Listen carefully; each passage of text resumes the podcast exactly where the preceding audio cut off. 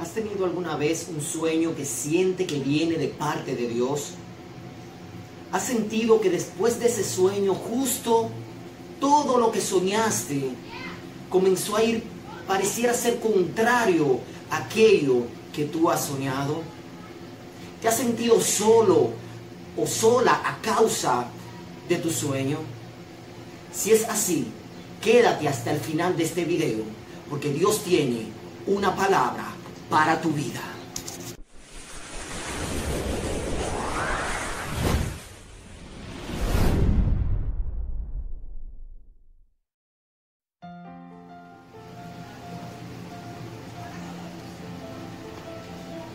Esta palabra es para aquellas personas que se han metido en fuertes procesos a causa de su sueño. La palabra de Dios dice en Salmo 105, verso 17, dice, trajo el hombre sobre la tierra y quebrantó todo sustento de pan. Envió un varón delante de ellos, a José, que fue vendido por siervo. Afligieron sus pies con grillos. En cárcel fue puesta su persona, hasta la hora que se cumplió su palabra. El dicho de Jehová lo probó. Qué interesante que la palabra de Dios termina diciendo en este verso, el dicho de Jehová lo probó. Y es que será aprobado por tu sueño. Algunas personas se preguntan por qué hay personas que tienen más lucha que otras. Y la respuesta es, porque hay personas que tienen sueños más grandes que otros. Tú serás probado a la medida que seas tu sueño. José, José tenía la edad de 17 años, dice la palabra, cuando tuvo un sueño de parte de Dios. Y ahí está el secreto. Lo primero que tienes que asegurarte es que tu sueño venga de parte de Dios. Y José comenzó a contar su sueño. Le contó su sueño a sus hermanos, dice la palabra de Dios. Y ellos se llenaron de envidia. Porque muchas veces tu sueño va a causar envidia frente a los demás. Y dice la palabra de Dios que en una ocasión ellos se fueron a trabajar. Y su padre manda a José a ver en qué estaban sus hermanos.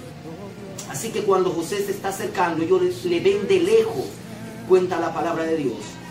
Y lleno de envidia y de odio por el sueño, a causa del sueño de José, deciden matarlo.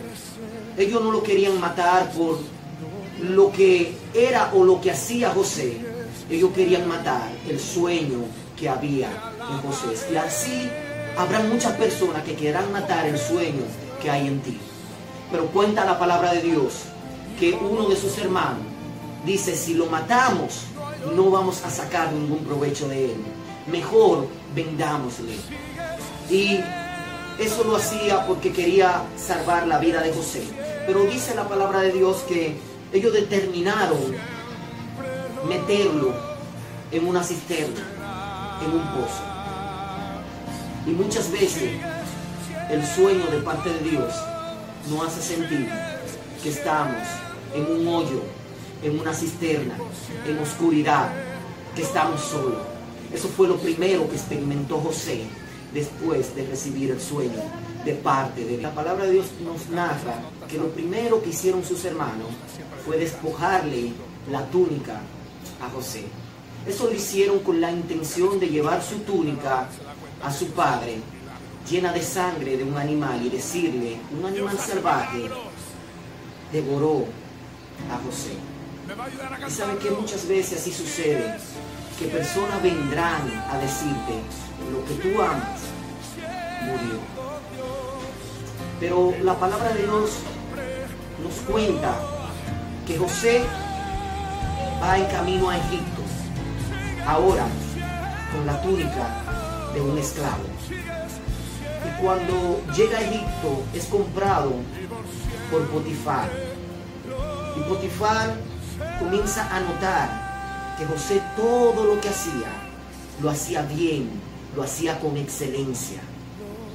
Hermano, si tú quieres acelerar el propósito, el sueño de Dios en tu vida, todo lo que haga, determina hacerlo con excelencia, porque eso abre puertas a tu favor.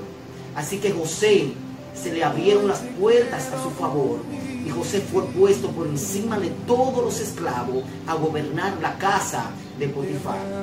Pero sucede que la esposa de Potifar comienza a echarle el ojo. Así que decide acostarse con José y en el intento de intimar con José, narra la palabra de Dios que José huye de la tentación, pero ella se queda con la túnica de José en la mano. Cuando Potifar se entera de la noticia, la palabra de Dios dice que mandó a encarcelar a José. Así que me imagino la reacción, los pensamientos que tienen que haber pasado por, por la cabeza de José. Ahora no solamente estoy lejos de lo que amo. Ahora no solamente soy un esclavo, ahora soy un preso. Todo parece ir de mal en peor. Pero José no se rindió ni dejó de creer en el sueño que Dios le había dado. La palabra de Dios dice que José continuaba haciendo todo lo que hacía con excelencia. Me imagino la mentalidad de José ahora al estar preso solo, lejos de la persona que ama. Tal vez José comenzó a pensar, soy muy pequeño para un sueño tan grande. Tal vez no se va a cumplir el sueño de Dios en mi vida. Eso es lo que yo pensaría, mi hermano. Pero José dice, no dejó de creer en el sueño que Dios le había dado. Mi alma alaba la gloria de Dios. ¿Saben qué? Quiero contarte, hacerte un cuento. Luego lo voy a conectar con la historia de José. Dice que hay un ladrón que está caminando por un lugar y observa en la afuera de la casa un letrero que dice, cuidado, hay loro. Aquel ladrón le, le llama la atención esto. Dice, cuidado, hay loro. ¿Y qué no puede hacer un loro a mí? Así que dice, bueno, yo voy a entrar. Porque ¿qué va a hacer un loro? Comienza a reírse. Vuela la cerca. Viola la cerradura de la casa cuando entra observa allá en el fondo de la pared que hay un loro muy bonito, parecido a violín. Comienza a reírse, pero mira, este loro es el loro. Y comienza a mirar a ver qué puede llevarse de la casa. Pero cuando el loro alcanza, a, a ver a aquel ladrón, el loro dice, Sultán, ataca y sale un perro gigantesco y ya usted sabe lo que sucedió. ¿Sabe qué? Puedes sentirte muy pequeño para tu sueño, pero lo importante no es quién tú seas, es quién te acompaña. Porque el que te acompaña es más grande que todas las cosas. El que te acompaña va a ser que se cumpla todo el sueño que viene de parte de Él en tu vida. El que te acompaña te va a dar favor y fortaleza para que tú llegues a alcanzar aquello que la gente dirá es imposible. No lo va a lograr. Eres muy pequeño, no está preparado. Pero aquel que está contigo es mayor que todas las adversidades que se puedan levantar en tu contra. Solo tienes que creer en aquel que te enviado. lo que hoy para ti es una batalla, mañana será tu victoria. Aleluya, aleluya, gloria. Aleluya, gloria a Dios. ¿Sabe qué? Hoy yo vengo a decirle a alguien, no dejes de soñar. No dejes de creer en el sueño que Dios ha puesto en tu corazón solo porque ve que todas las cosas parecieran ir contrario a lo que Dios dijo y ha determinado para tu vida. No dejes de creer. Te prohíbo dejar de creer en el sueño de Dios para tu vida. Tienes que seguir creyendo. Aunque vea que todo parezca ser contrario, la palabra de Dios dice que la fe, la certeza y la convicción de lo que no se ve, la certeza de lo que se espera. Dios tiene un gran propósito en tu vida. No te rindas. Sigue creyendo en aquel que te dio el sueño. Porque si Dios te dio el sueño, Dios va hacer que todas las cosas se muevan a tu favor para que el sueño que Dios ha puesto en ti se cumpla. ¿Saben qué? Hay personas que ya no quieren seguir viviendo.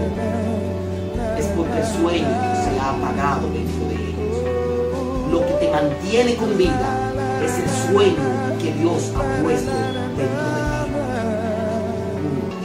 Así que sigue creyendo, no te detenga. Yo te bendigo, mi hermano. Si este video ha sido de bendición para tu vida, yo te invito, compártelo, suscríbete. Aquí debajo está el botón rojo que dice suscribir. Suscríbete, activa la campanita para que te lleguen todos los videos que nosotros estamos compartiendo. Nosotros somos la iglesia Tabernáculo de Oración, bajo la cobertura de la pastora Elkis Colón.